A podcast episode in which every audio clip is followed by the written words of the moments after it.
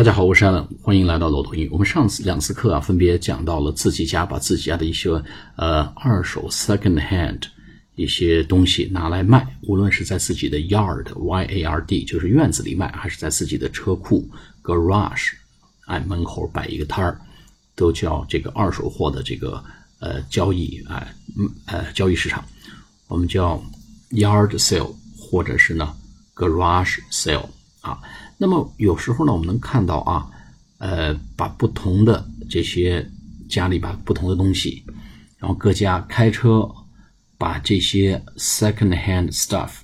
集中在一起，有这么一个市场。比如在镇子上有这么一个角落，尤其在周末的时候，夏天周末的时候，大家把各自的东西放在这个小摊位上，每个人比如花个象征性的出点钱，五美元、十美元，有这么一个小摊位。哎，各家各户把自己的这个杂碎不用的旧东西放在这儿来这个销售或者交换，这种地方叫什么呢？叫 flea market。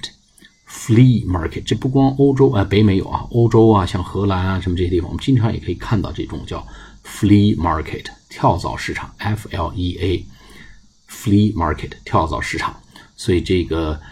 Yard sale 或者是 garage sale 是在自己家里卖，那么 flea market 跳蚤市场呢，就是大家各家把东西集中在这边来一起卖，这种专门辟出来这么一块地方，